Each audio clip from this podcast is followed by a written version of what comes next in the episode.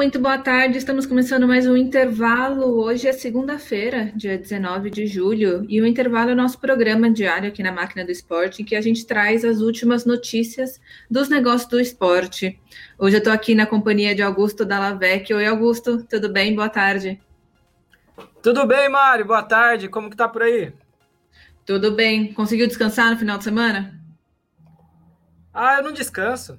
Eu gosto de, de, acompanhar tudo quanto é esporte, faço de tudo que eu posso aqui.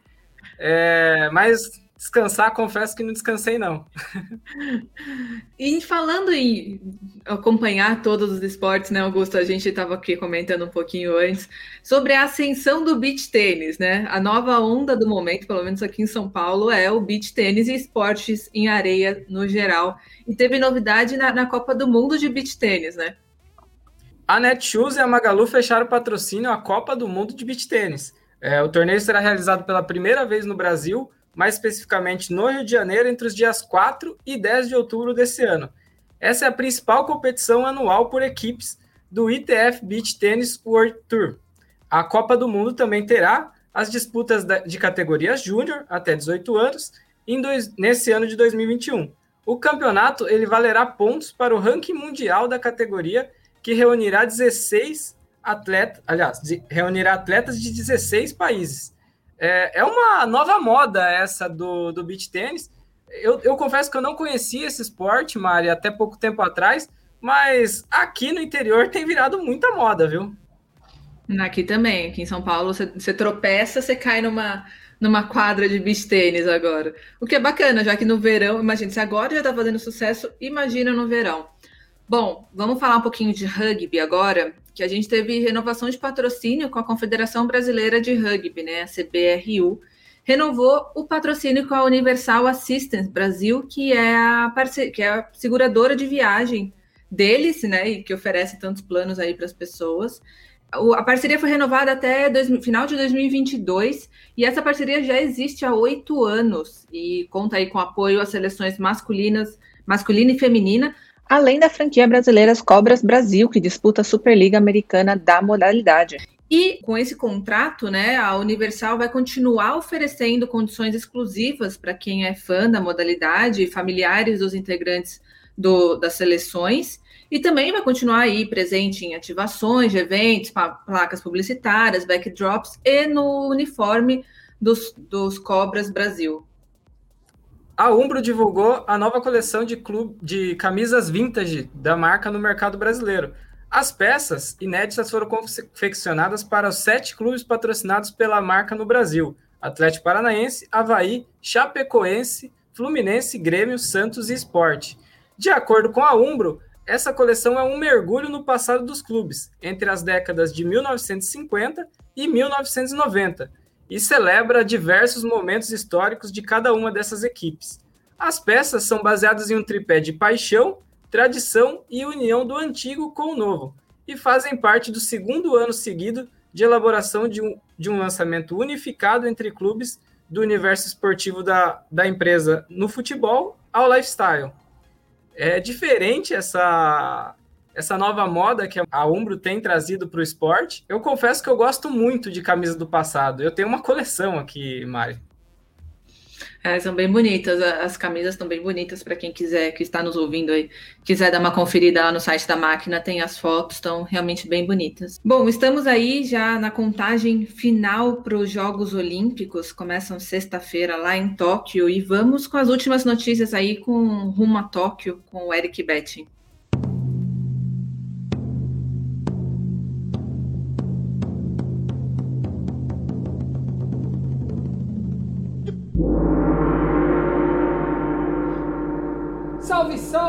Começa agora o Máquina do Esporte rumo a Tóquio, seu programa diário com um giro de notícias dos bastidores dos Jogos Olímpicos, num oferecimento do Banco BV.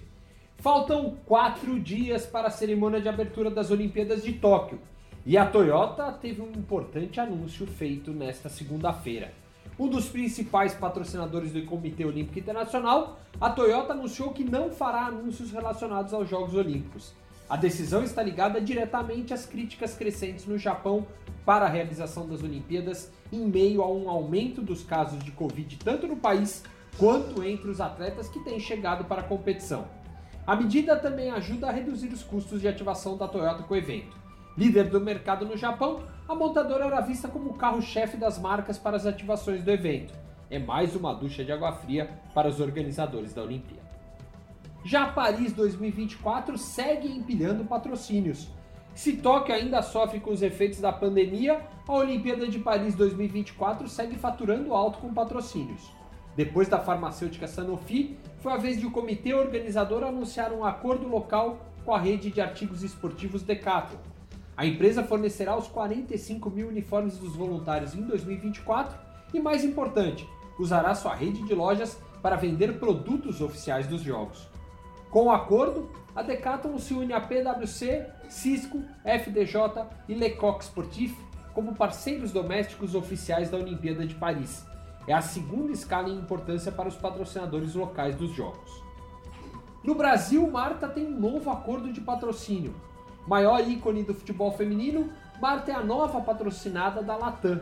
A companhia aérea apresentará a camisa 10 da seleção brasileira como sua embaixadora nesta terça-feira num evento virtual. A ideia é usar a brasileira como bandeira da diversidade e da inclusão dentro da Latam. Já Ivete Sangalo atacou como garota propaganda da Olimpíada. A cantora foi escolhida como embaixadora da AliExpress para os Jogos Olímpicos no Brasil. Ivete vai estrelar a propaganda que convoca os torcedores para mostrarem sua torcida pelo país na Olimpíada. Com o nome de One Flag, ou uma bandeira na tradução livre, os torcedores que postarem fotos torcendo para o Brasil terão suas imagens unidas numa bandeira virtual com fãs de todo o mundo. Já Bernardinho virou um personagem animado. O treinador de vôlei, que depois de 25 anos não irá a uma edição de Olimpíada, virou personagem animado. Ele e o apresentador Marcelo Barreto, do Sport TV, foram transformados em animes, desenho característico de animações japonesas. A novidade faz parte da estratégia de divulgação do programa Ohio Tokyo, que será ancorado pela dupla a partir do próximo dia 23, quando começam os jogos. Diariamente, a partir das 6 da tarde, Barreto e Bernardinho apresentarão o Dia Olímpico, trazendo a programação esportiva para as 24 horas seguintes. O programa será ancorado do Estúdio Olímpico que a Globo montou no Rio de Janeiro. E os atletas finalmente receberam seus uniformes para Tóquio.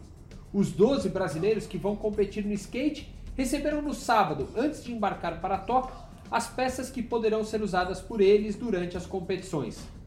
Com 40 diferentes peças de roupas, entre bermudas, camisetas e bonés, os atletas vão criar as combinações que quiserem para as disputas que começam já no sábado, dia 24. O Brasil e Estados Unidos, aliás, foram os únicos países a classificarem 12 atletas para as disputas das modalidades street e parque, as duas que vão estrear nos Jogos Olímpicos de Tóquio. E o Máquina do Esporte rumo a Tóquio desta segunda-feira termina aqui. Num oferecimento do Banco BV, você conferiu as principais novidades rumo aos Jogos Olímpicos de Tóquio. Faltam só quatro dias. Até amanhã.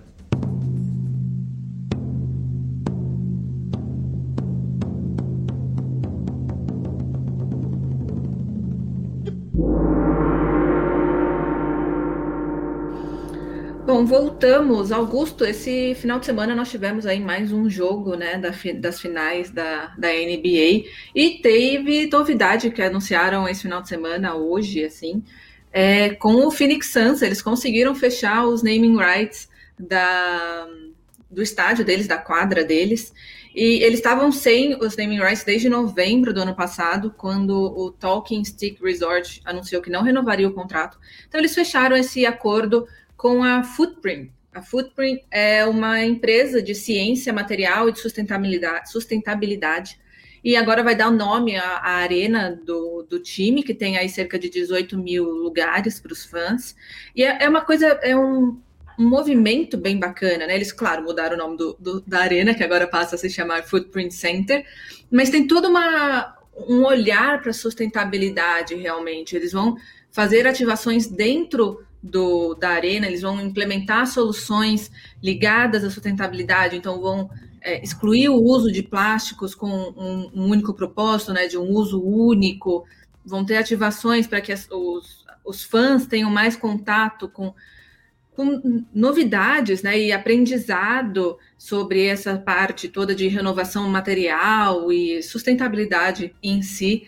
Então, realmente é, é, muito bacana, tem um olhar muito além só da, da publicidade do naming rights em si, toda aí para uma questão ambiental, e vão ter pontos educacionais dentro da arena e também assim ativações muito fortes com os fãs. E também vai esticar um pouquinho aí para o futebol, porque o proprietário do Suns, o Robert Saver, é também proprietário do Mallorca, lá da Espanha, e é, eles também vão ter esse serviço de consultoria é, toda de sustentabilidade também de, direcionada ao Mallorca. Um, um, um, olhar bem bacana aí, né, do, do Phoenix, do Suns, para a questão ambiental, realmente, né? Sim, e ainda falando sobre o Suns, rolou uma espécie de crossover esportivo nesse final de semana. É, a McLaren, para quem não, não acompanhou, ela fez durante o, o, evento de Silverstone da Fórmula 1 uma, uma espécie de crossover esportivo ali com, com o Suns. É, ela adesivou o carro com detalhes sobre o time que disputa as finais da, da NBA 2021-2022. É, o objetivo disso, é claro, é atrair cada vez mais os olhares do público americano, é, já que a McLaren tem total interesse no mercado norte-americano e, o, e a NBA é claramente uma das principais oportunidades de inserções nesse mercado.